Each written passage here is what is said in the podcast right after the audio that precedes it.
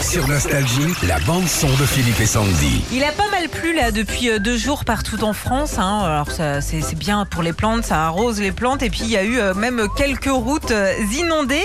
Il y a deux jeunes Belges, Philippe, qui ont pris euh, les inondations à la rigolade en se posant comme ça, tranquillou, sur le bord de la route, avec euh, des pancartes sur lesquelles il y avait écrit "Arrosez-nous, arrosez-nous, allez-y".